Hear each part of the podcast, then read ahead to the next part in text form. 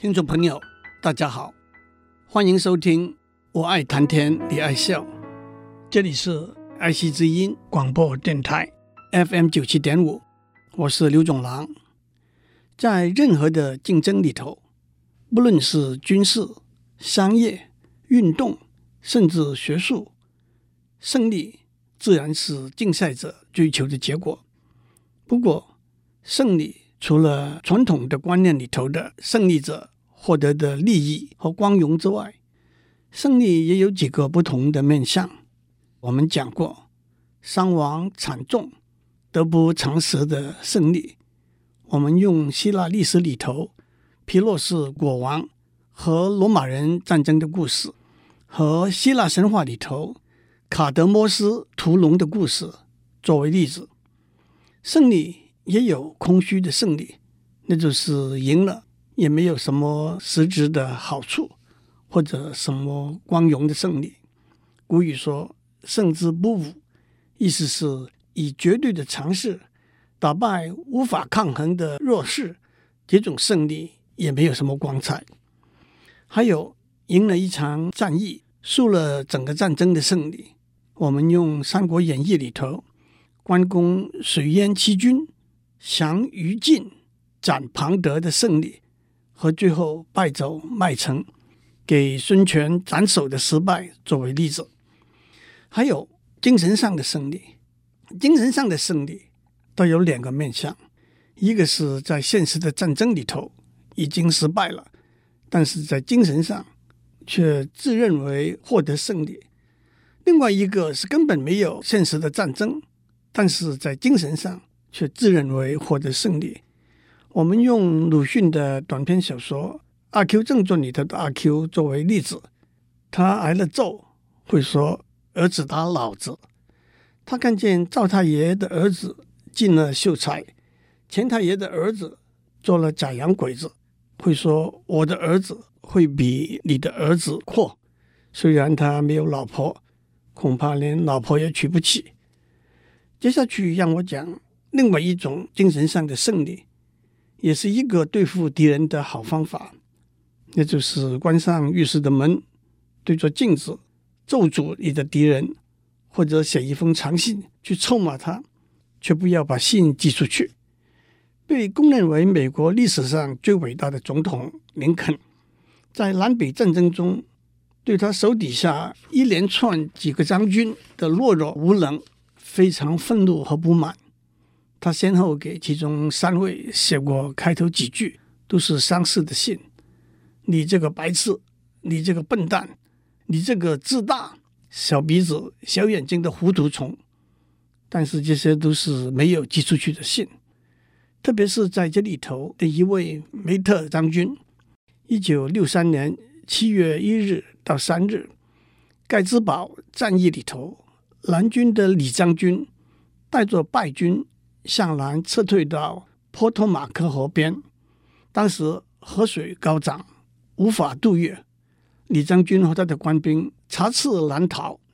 林肯看到这是一举歼灭南军、结束战争的良机，他马上下令给梅特将军说：“不要召开军事会议讨论，不可延宕，马上挥军攻击。”梅特将军的回应。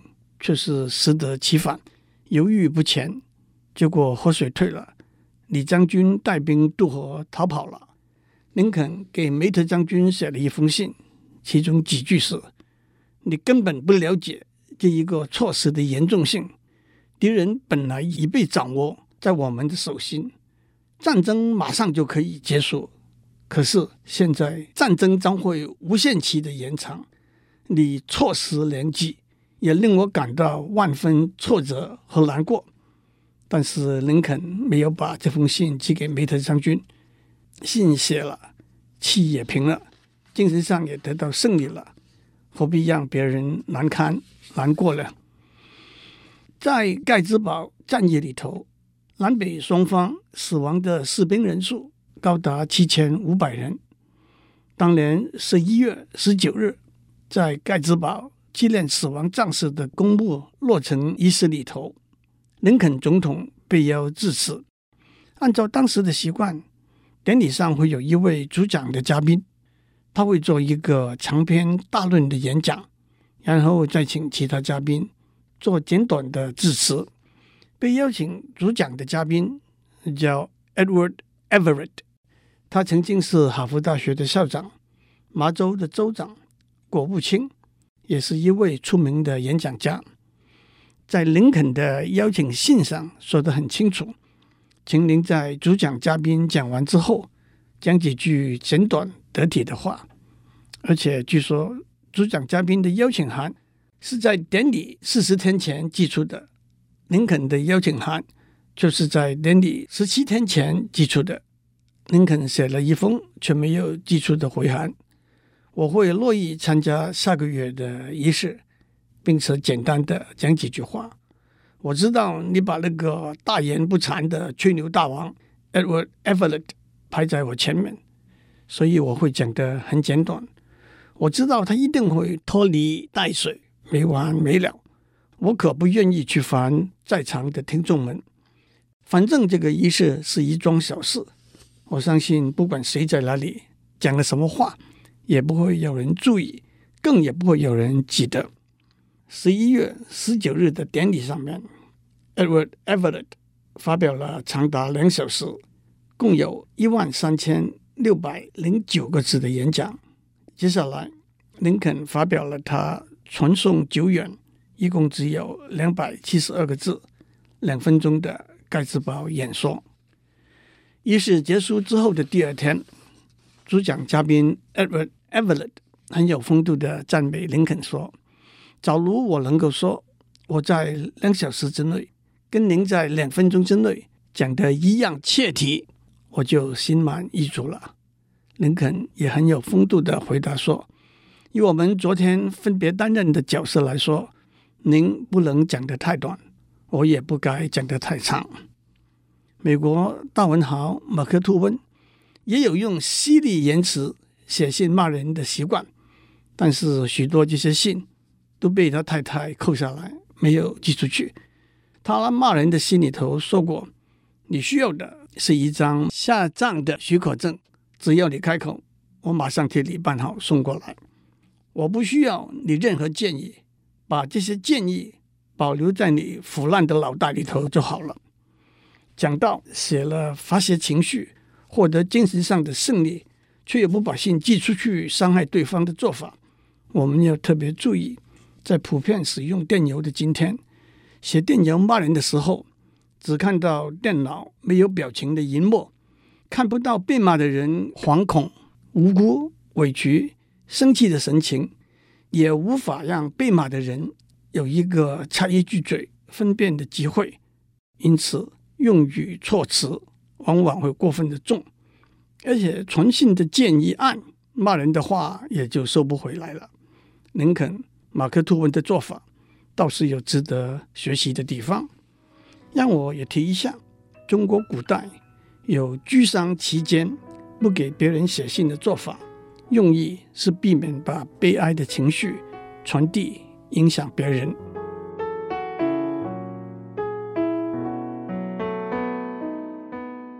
我们在上面讲到，美国林肯总统短小精干。只有二百七十二个字，十个句子，两分钟的盖茨堡演说，让我跟大家分享这篇演说。Fourscore and seven years ago, our fathers brought forth on this continent a new nation conceived in liberty and dedicated to the proposition that all men are created equal. Now, We are engaged in a great civil war, testing whether that nation or any nation so conceived and so dedicated can long endure. We are met on a great battlefield of that war. We have come to dedicate a portion of that field as a final resting place for those who here gave their lives, that that nation might live. It is altogether fitting and proper that we should do this. But in a larger sense, we cannot dedicate, we cannot consecrate, We cannot hallow this ground. The brave men, living and dead, who struggled here, have consecrated it far above our poor power to add or detract. The world will little note, nor long remember what we say here, but it can never forget what they did here.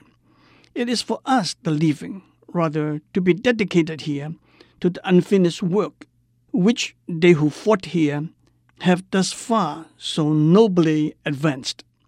It is rather for us to be here, dedicated to the great task remaining before us, and that from these honored dead we take increased devotion to that cause for which they gave the last full measure of devotion.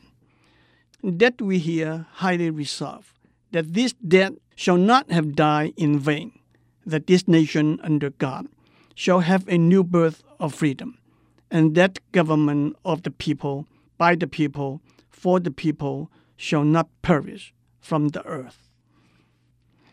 这篇非常有名的演说有很多翻译的版本， 下面是我参考了几个版本写成的。八十七年前，我们的先贤在这个大陆上建立了一个新的国家。一个以追求自由为目标和致力实现人人都生来平等这个理念的国家，目前一场严峻的战争正在国内进行。这是一场考验我们的国家，或者任何一个有着同样目标和理念的国家是否能够持久永存的战争。今天我们共聚在这场战争的一个战场上。我们要把这个战场上的一块土地奉献给那些为国家的生存而在这里英勇捐躯的人们，作为他们最后安息的地方，这是何等庄严的举动！然而，从更深、更广的层面来说，我们微薄的能力不足以奉献这块土地，不足以使它变得更为圣洁，因为在这里奋战过。活着或者已经上升的勇士们，已经神圣的洁净了这块地，远超过我们微薄的能力所能附加的。今天我们在这里所说的话，世人不会注意，更不会记得，世人将会永志不忘的，是这些英雄们的功绩。我们生者该做的。是献身于他们在这里奋战争取、努力推进而尚未完成的工作，是献身于依然留在我们面前的重大的任务。我们要追随先烈的榜样，会更加努力去追求他们付出最后的全力去追求的成果。我们要下定最大的决心，让先烈们的鲜血不会白流。我们要让我们的国家。在上帝庇佑之下，看到自由的重生。我们要让我们民有、民治、民享的政府永在长存。另外一个在精神上获得胜利的做法，就是逆来顺受，把痛楚改变成快乐，把黑暗改变成光明，把哭泣改变成欢笑，把失望改变成希望。俄国有名作家契诃夫写过一篇短文，题目是《生活是美好的》，其中一部分是：生活是极不愉快的玩笑，不过要使它美好，却也不很难。为了不断地感到幸福，那就需要第一，善于满足现状；第二，很高兴地感到事情原本可能更糟了，这是不难的。要是火柴在你的衣袋里燃起来了，那你应当高兴，而且感谢上苍。多亏你的衣袋不是火药库。要是有穷亲戚上别墅来找你，那你不要脸色发白，而要喜洋洋的叫，挺好。幸亏来的不是警察。要是你的手指头扎了一根刺，那你应当高兴，挺好。多亏这根刺。不是扎在眼睛里。如果你的妻子或者小姨子在练钢琴，那你不要发脾气，而要感激这份福气。你是在听音乐，而不是在听狼嚎或者猫叫的音乐会。要是你有一颗牙疼起来，那你就该高兴，幸亏不是满口的牙疼。要是你给送到警察局去了，那就该乐得跳起来，因为多亏没有把你送到地狱的大火里去。要是你挨了一顿樺木棍子的打，那就该蹦蹦跳跳，叫道：“我多运气，人家总算没有拿带刺的棒子打我。”要是你妻子对你变了心，那就该高兴，多亏他背叛的是你，不是国家。以此类推，朋友，照着我的劝告去做吧，你的生活就会欢乐无穷了。有一首七十年代英国六人喜剧团体 Monty Python 巨蟒集团的歌《Always Look on the Brighter Side of Life》，永远看到生活里头美好的一面。歌词的一部分是这样的：生活里头不如意的事总会发生。他们真的够让你生气，别的更会让你咒诅和怒骂。当你咀嚼着生活里头的饥饿，别抱怨，吹个口哨，让一切变得更美好。永远看到生活里头美好的一面，永远看到生活里头轻松的一面。如果生活似乎很烂，肯定有些事你忘记了，那就是欢笑、舞蹈和高歌。当你觉得很倒霉，不要做个大哑巴，卷起嘴唇，吹个口哨，就这样吧。最后，让我介绍一首老歌《When You Are Smiling》。当你微笑，当你微笑，世界伴着你微笑；当你欢笑，当你欢笑，阳光将遍地普照；当你哭泣，雨淋淅沥，不再叹息。快乐是要回来的，永远微笑。当你微笑，世界伴着你微笑。祝您有个快乐、充满笑容的一天。